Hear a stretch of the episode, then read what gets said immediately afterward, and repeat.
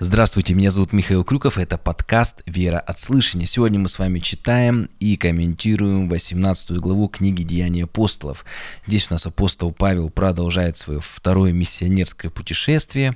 А, в 17 главе, когда он проповедовал в Афинах, несмотря на весь его талант красноречия, использование а, уже местной а, культуры в своей проповеди, он, видимо, не совсем доволен тем результатом, который произошло. Не так много много людей покаялось, как он хотел.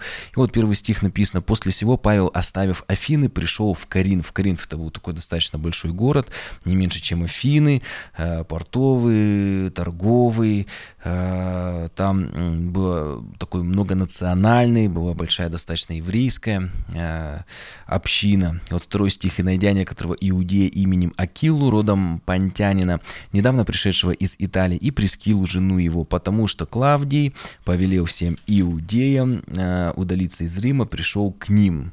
Э, уже мы видим э, такие гонения были на иудеев, в дальнейшем на христиан будут гораздо они в более жесткой форме. Но что интересно, когда я готовился и читал разные исторические моменты, справки, то нашел один очень интересный момент. Э, дело в том, что вот император Римской империи Клавдий, он э, повелел всем иудеям выйти оттуда из-за того, что начались некоторые волнения, мятежи, связанные со Христом. Так написано. И когда это увидел, я просто удивился, потому что вроде бы все происходит вот здесь вот Павел в первое-второе миссионерское путешествие Малая Азия, и про Рим еще ничего не говорится, но там уже, видимо, после Дня Пятидесятницы, когда апостолы проповедовали, они были исполнены Духом Святым на разных языках, и, видимо, были пришедшие из Рима, и которые вернулись, стали проповедовать. А что мы знаем происходило с теми, кто проповедовал в Иисусе Христе Павла? То палками, то камнями, то избивали, то хотели местным властям отдать, чтобы как-то его оговорить. Э, и, видимо, то же самое там произошло. Верующие вернулись, стали проповедовать об Иисусе Христе, и начались волнения, мятежи, а что не любит никакая светская власть, не смотрит, начинается волнение, не стали разбираться, что там по каким-то религиозным э, вещам или нет, они смотрят, иудеи возмущают народ, значит, надо их оттуда убрать, потому что кто его знает, может быть, э, сегодня они это не сделают, а завтра уже вся Римская империя будет в восстаниях бушевать. Они же не стали разбираться. Поэтому Клавдий просто их всех изгнал. А, и можем такой вывод сделать, что несмотря на то, что здесь описывается об апостоле Павле, в этой главе будет о Полосе говорится, но были и другие христиане, верующие, которые уже проповедовали об Иисусе Христе, даже уже Клавдий, сам император Римской империи, уже изгнал всех иудеев из-за а, последствий, связанных с проповедью Евангелия. Поэтому, наверное, людям не подконтрольно а, вообще Евангелие до конца, проповедь Евангелия. И мы можем либо откликнуться на этот призыв великого поручения Иисуса Христа и пойти проповедовать, это честь. Вот. Либо, ну, это не является каким-то обременением или обузой, это, видите, честь, потому что если даже Павел не дошел до Рима, там, там уже Божье Слово проповедовалось. Э, и вот третий стих, и по одинаковости ремесла, ну, естественно, апостол Павла и Акилы и Прескилы, у них он и работал, то есть вместе, видите, с ними, ибо ремеслом их было деланием палаток. То есть он остался у них, видимо, в доме, э, вместе с ними работал э, и делал палатки. Палатки, если мы в Ветхий обратимся, это вот скиния, то же самое, что скиния, палатка. Интересно, что Павел был, напомните, из Тарса, э, это область Римской империи Киликия, провинция, и приводится тоже как палатка, то есть сегодня есть силиконовая долина, а Павел происходил с такой палаточной долины, где вот как раз, видимо, многие люди этим ремеслом э, занимались. И Такая небольшая историческая справка. Если сегодня люди одинакового ремесла, профессии, э, ну, не по найму, естественно, они ну, индивидуальные предприниматели или даже самозанятые, они находятся в какой-то конкуренции, то раньше люди, наоборот, они селились вместе, образовывали такие гильдии, э, профессиональные гильдии, и эти вот гильдии ремесленников, они в основном имели богов-покровителей, регулярно устраивали разные фестивали, праздники, связанные с этим, э, кушали кушали жертвенную пищу. И вот эта вот культовая ориентация гильдии, она полностью исключала участие иудеев в этом братстве, э, потому что ну, не могли они вот с этими язычниками общаться, тем более в, участие в гильдии, оно было, как скажем, ты уже был обязан и поклоняться этому а, Богу, поэтому иудеи не вместе как-то вот э, обоснованно э, трудились. И Павел, он не вел бизнес с язычниками, все очень просто, потому что это было у них в крови, в генах, и когда Петру э, видение было, помните, закали и ешь, съешь некошерное, конечно, Петр, ну, ему очень сложно было это понять, и Павел, конечно, он фарисей из фарисеев, он даже не мог точно так же, как и Петр, э, пойти и начать в такой-то гильдии э, работать. И э, Павел, как мы уже сказали, он был ремесленником, что такого Труду обучиться, конечно, долгие упорные годы э, требовалось, требовалось. И Павел, видимо, начал как раз работать с иудеями.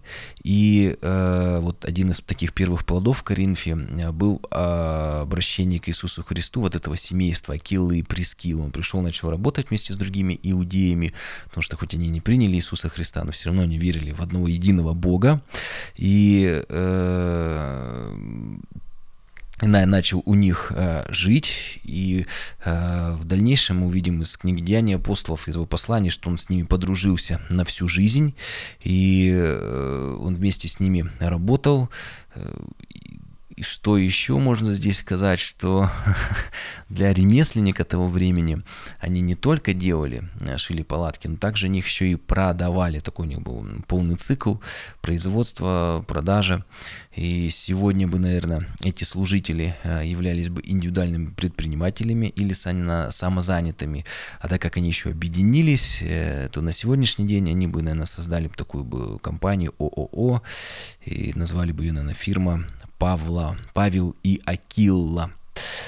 А, видимо, в то время среди служителей было достаточно распространено а, работать, то есть не только жить на пожертвования, но именно работать своими руками. И мы видим только этот пример, потому что Павел вот только вот увидел впервые, видимо, э, верующих э, людей из э, его же рода занятий, поэтому с ними и объединился. Но, несмотря на это, мы видим в Писании примеры, что можно и на полное время, то есть жить служителю, проповеднику на пожертвовании, и точно так же мы видим пример Павла, который призывает, вот он говорит, подражайте мне, как я Христу, чтобы быть и иметь и работу в этом мире, зарабатывать себя, обеспечивать, и при этом служить проповедовать. И во втором послании фессалоникийцам он очень интересные мысли э, проповедует. Я так озаглавлю. День без работы, день без еды. Вот давайте прочитаем с вами второе послание фессалоникийцам, 3 главу 7 стиха. «Ибо вы сами знаете, как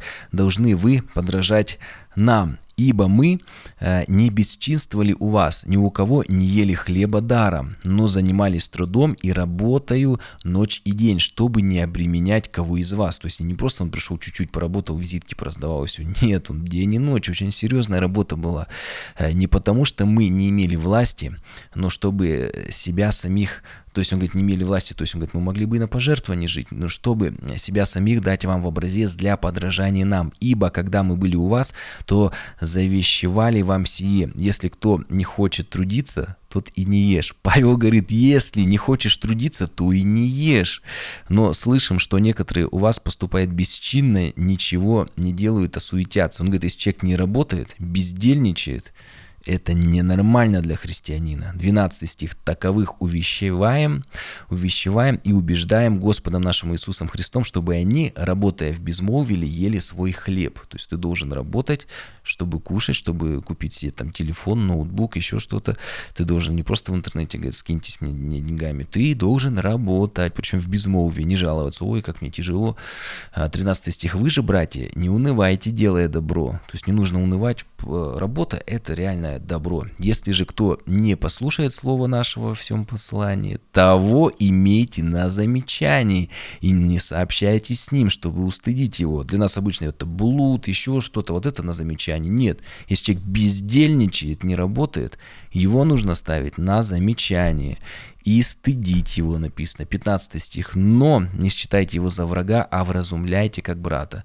То есть такой человек, что с ним вообще даже в том числе надо поставить на замечание, не сообщаться, если он не работает, бездельничает, а, но при этом не нужно его считать за врага, а все-таки как брата стараться вразумлять. И Иоанн Златоуст пишет уже еще одну грань работы и служения, он пишет следующую вещь. «И работал, проповедуя. Устыдимся мы, которые и не проповедуя, живем праздно». Ян Златоуст немного другую грань нам показывает, что если ты работаешь или учишься и настолько занят, чтобы э, служить и проповедовать, чтобы не найти время на служение, на проповедь, то вот Павел пример для нас. Он работал и служил. Э, он при этом проповедовал, не просто э, как бы как каким-то делом маленьким в церкви занимался. Он и проповедовал, и основывал церкви, писал части э, священного писания. Поэтому, как написано, праведник все успеет. Ты можешь нормально и учиться, и работать, и также э, проповедовать и активно служить. Праведник везде успеет. А если ты бездельничаешь, правда, про, праздно живешь, ну, таких нужно на замечание иметь и выразумлять как брата. Четвертый стих. «А «Во всякую же субботу Павел говорил в синагоге и убеждал иудеев и эллинов». Опять же, мы видим, что Павел, он начинает проповедь с иудеев. А когда пришли из Македонии Сила и Тимофей, то Павел понуждаем был духом свидетельствовать иудеям, что Иисус есть Христос. И, видимо, после вот этих всех гонений Павел сначала решает не говорить о Христе, больше, там, может быть, сосредоточился на разборе закона, но Дух Святой побуждает его говорить об Иисусе Христе. И мы видим, что верующий человек, исполненный Духа Святого, даже если по мудрости решит, что лучше повременить и не говорить об Иисусе Христе, то не сможет, потому что Дух Святой будет побуждать тебя свидетельствовать об Иисусе Христе. И, и если человек все-таки будет стесняться, искать какие-то оправдания, то в Евангелии от Луки в 9 главе Иисус говорит, «Ибо кто постыдится меня и моих слов, того Сын Человеческий постыдится, когда придет во славе Своей и Отца, и святых ангелов». И то есть слов моих, то есть если Он сказал, например, «Не кради, не убивай», а если ты в силу каких-то причин будешь говорить, что, ну, оправдывать это или молчать, нет. То есть ты, с одной стороны, Иисуса Христа не должен садиться, а с другой стороны, его слов. Есть какие-то определенные принципы, изложенные в Писании. Если тебя спрашивают, ты ну, должен отстаивать свою точку зрения, не соглашаться. И один, получается, что из главных маркеров верующего человека, исполненного Духом Святым, это свидетельство об Иисусе Христе. А если человек говорит по разным причинам, что это не так важно, Значит, скорее всего, если человек не свидетельствует об Иисусе Христе, ну так скажу осторожно, он еще на пути Господу. Шестой стих. «Но как они противились и злословили, то он, отрясши одежды свои, сказал к ним, «Кровь ваша на головах ваших, я чист, отныне иду к язычникам». Конечно, видимо, это Павел на эмоциях, может, как-то сказал, он дальше тоже будет проповедовать, начинать из синагогах, иудеям, но, видимо, он понял, что у него слишком большие ожидания, что не могут они принять. Слишком у них вот понимание того, все-таки Мессия, это царь-освободитель, как я уже говорил в прошлых выпусках. Поэтому Павел говорит, что мой приоритет язычники, но, конечно, он не оставил проповедь иудеям.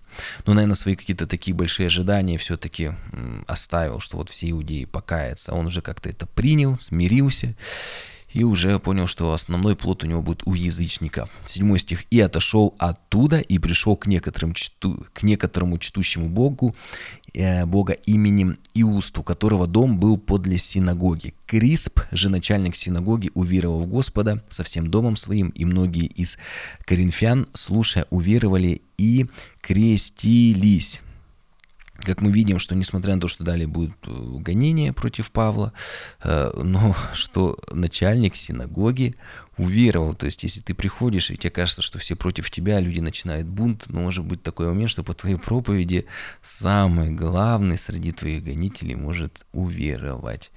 Девятый стих. «Господь же видение ночью сказал Павлу, не бойся, не говори и не умолкай». И это уже вот э, мы в деяниях видим второй раз, когда Иисус э, вот э, в видении ему у Господа, Господь к нему обращается первый раз по дороге в Дамаск. Ну, если все, весь Новый Завет читать, то это вроде как третий раз получается. Ну, по книге Деяния апостола во втором, во второй раз является Иисус Христос к нему и говорит, да, у тебя были неудачи, гонения, видите, Бог вдохновляет Павла не останавливаться и продолжать проповедовать об Иисусе Христе. Также это призыв, я думаю, что ко всем нам, даже если мы остыли для благовестия или даже и кто-то, может быть, не начинал его, то Бог сегодня через это место говорит тебе не бойся, но говори и не умолкай.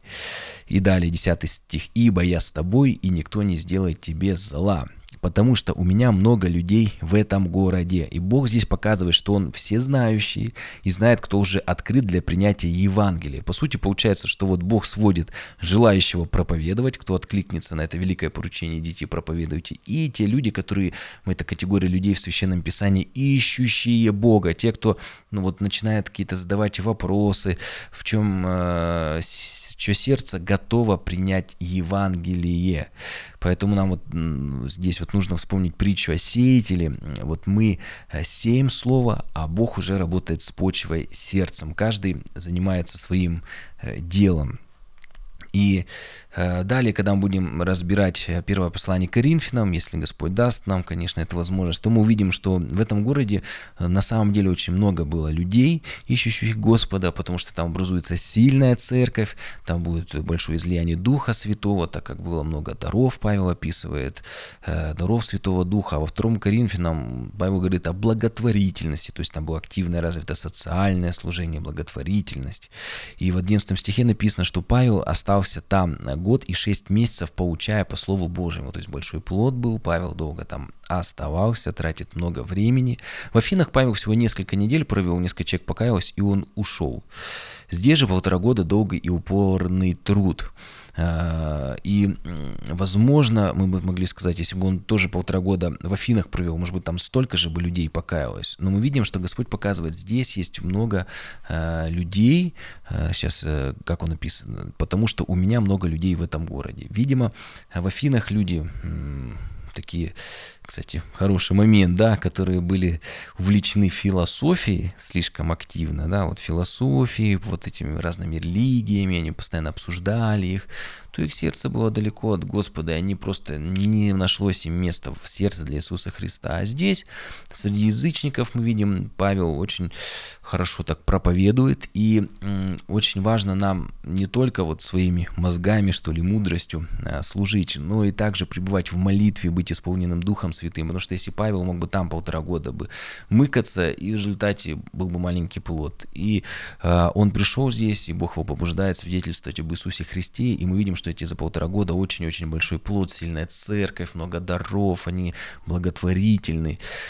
А, вот, поэтому важно не только с горящим сердцем проповедовать, но и быть послушным Духу Святому, куда пойти, где ты больше плода сможешь принести.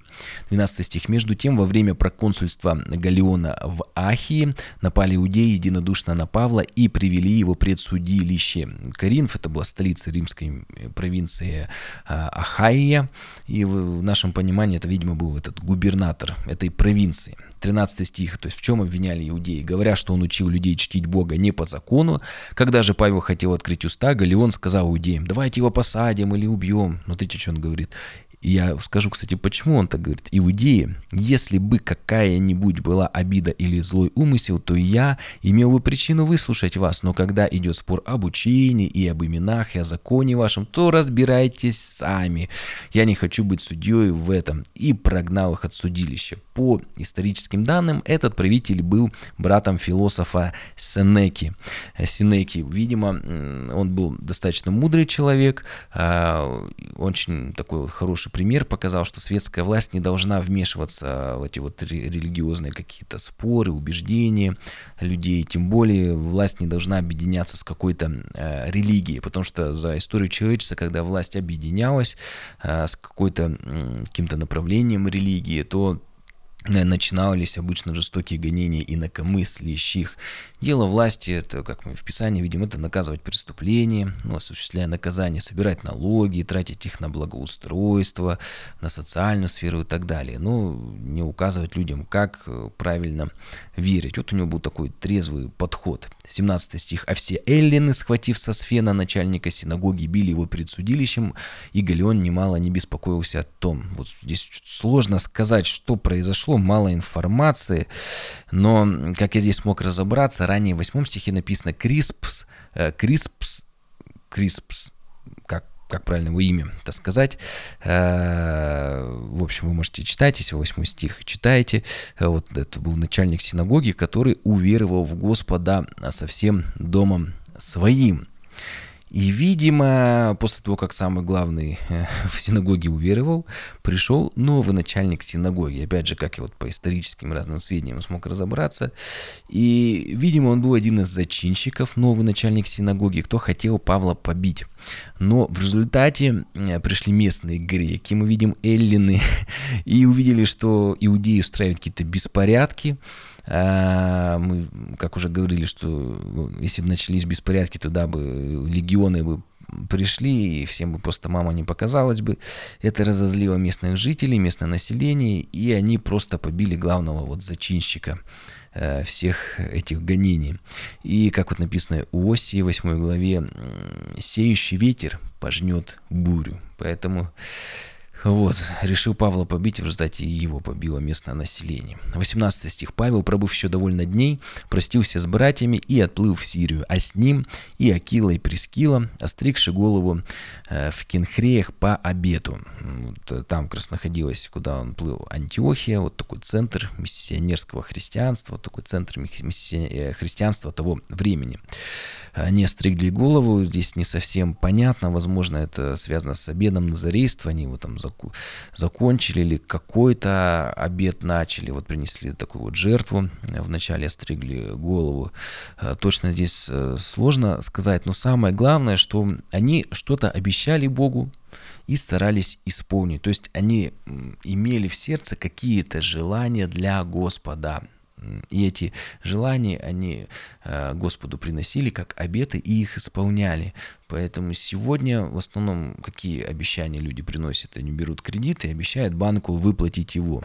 Но важно, чтобы также у нас были какие-то обещания и для Бога, и чтобы мы стремились их исполнить. 19 стих. «Достигнув Эфеса, оставил их там, а сам вошел в синагогу и рассуждал с иудеями». Видимо, чтобы обезопасить своих спутников, так как на него там постоянно нападали, Акилу и Прескилу, соответственно. Когда же они спросили его побыть у них э, далее, э, ну, чуть подольше, он не согласился. Видимо, его хорошо приняли в этот раз, не побили. 21 стих. «Опростился с ними, сказав, не нужно непременно провести приближающийся праздник в Иерусалиме, к вам же возвращусь опять, если будет угодно Богу». Что это за праздник, сложно сказать, но раз он решил отплыть на корабле, Пасха это была весной, тогда судоходство не, ну, не могло осуществляться. Скорее всего, это был Пятидесятница. А, и, то есть мы видим, Павел он продолжает посещать Иерусалим, вот эти вот праздники основные, иудейские по закону. Написано, и отправился из Эфеса. Акила же и Прескила остались в Ефесе. Хотя он и уехал, его просили остаться, но видите, он вместо себя оставляет уже взросленных им учеников.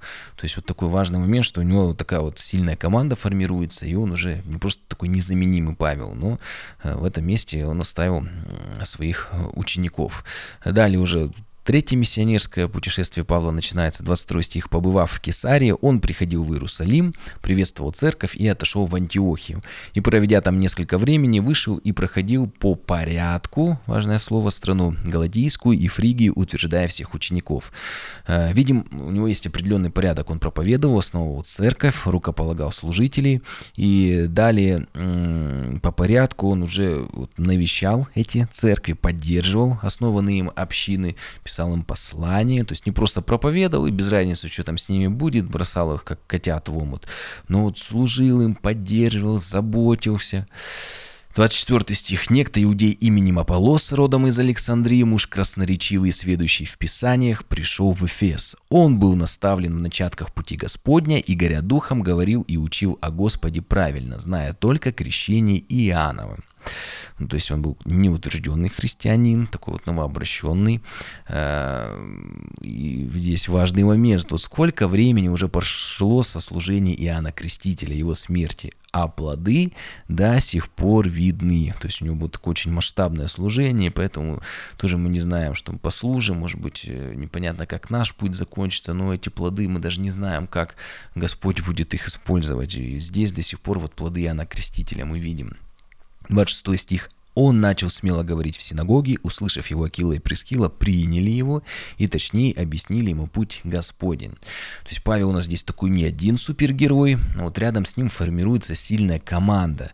И даже после его мученической смерти э, все не останавливается, а продолжается. Это очень важно, потому что сегодня а, в церкви часто ставят в основном акцент либо на социальном служении, либо на вот психологической, такой эмоциональной поддержке. Но по Писанию мы видим, что самый главный приоритет – это вникать и углубляться в Божье Слово, что мы с вами и делаем, и регулярно э, молиться. Вот такой приоритет для возрастания верующего. Конечно, есть разные книги, ораторы, которые посвящены там бизнесу, мотивации, там, может быть, медицине и всему прочему. Это важно, это в этом тоже э, можно пребывать. Но самая главная задача церкви – это проповедовать Божье Слово. Самое главное, что может быть, 27 стих. «А когда он вознамерился идти в Ахаю, то братья послали к тамошним ученикам, располагая их принять его, и он, прибыв туда, много содействовал уверовавшим благодатью, ибо он сильно опровергал, опровергал иудеев всенародно, доказывая писаниями, что Иисус есть Христос». Кроме Павла, вот так много людей здесь описывается, кажется, зачем. Но церковь – это не просто, э, в ней есть один такой главный служитель, такой победитель. Церковь, она очень сложно устроена, в ней много членов, много разных э, людей, и нет одного какого-то самого главного, самого влиятельного. Остальные такие вот ничего не значащие людишки. Э, мы видим, причем здесь постоянное несовершенство. То Павел, он гнал церковь, потом он покаялся, то вот мы до этого читали, э, там кто-то учит обрезанию, потом вместе со, с Павлом принимает, что не нужно обрезаться, потом Павел говорит, что принуждает Тимофея обрезаться, тут же они начинают учить, что не нужно обрезываться. Аполлос учил не совсем точно, не знал точно об Иисусе Христе, всего учения. Но люди при этом слушают его и каются, но потом приходит, э, он встречает Акилу и Прескилы, зрелых верующих, э, и он их слушает, то есть у него сердце было такое, что он был готов меняться, возрастать. И мы видим, что церковь это такое вот очень э, сложное все, ну, потому что Господом устроенное. А, и есть разные люди в ней, и, находя, и они все находятся даже до сих пор в таком вот сложном единстве. И, наверное, одно, одна из самых главных вещей в церкви – искать всем, всем нам взаимопонимание а не конфликтовать, не осуждать, а как мы видим примеры в Писании, что они постоянно проповедовали, не занимались не какой-то возней, конфликтами, они постоянно тем не занимались, проповедовали. И Аполлос для нас такой пример, вроде бы недавно уверовал, не совсем еще все знает, но уже проповедует, активно делится с людьми, люди активно каются, и он, с одной стороны, не учился у ног Гамалиила, как Павел, но он успешно уже проповедует. И, с одной стороны, вот Павел для нас такой пример, а, чтобы возрастать в слове, слове, трудиться, работать, э, служить. А Аполлос для нас другой пример, что вот только покаялся, уже свидетельствовать и проповедовать, даже, может быть, ты еще не во всем и разбираешься, не всю Библию еще даже а, прочитал. Поэтому мы видим на примере Аполлоса нет оправдания, чтобы не проповедовать, не рассказывать людям об Иисусе Христе. Я только сделаю в конце вывод, э, чтобы нам начать проповедовать и свидетельствовать об Иисусе Христе, можно и нужно это делать сразу после уверования. Великое поручение не говорит сначала окончи библейские курсы, или верующий должен определенный срок выдержки у него быть, минимум 5 лет, ходить в церковь и после этого начать проповедовать. Самое главное, как было у Полоса, это иметь горящее сердце для Иисуса Христа. Ну и последнее, что скажу, конечно же, как в 4 главе было написано, я не устану об этом повторять, конечно же, регулярно важно молиться, чтобы со всей смелостью, дерзновением проповедовать. И если мы будем об этом молиться, то и на нас сойдет Дух Святой, и мы примем силу и будем свидетелями Ему до края земли. Благословений.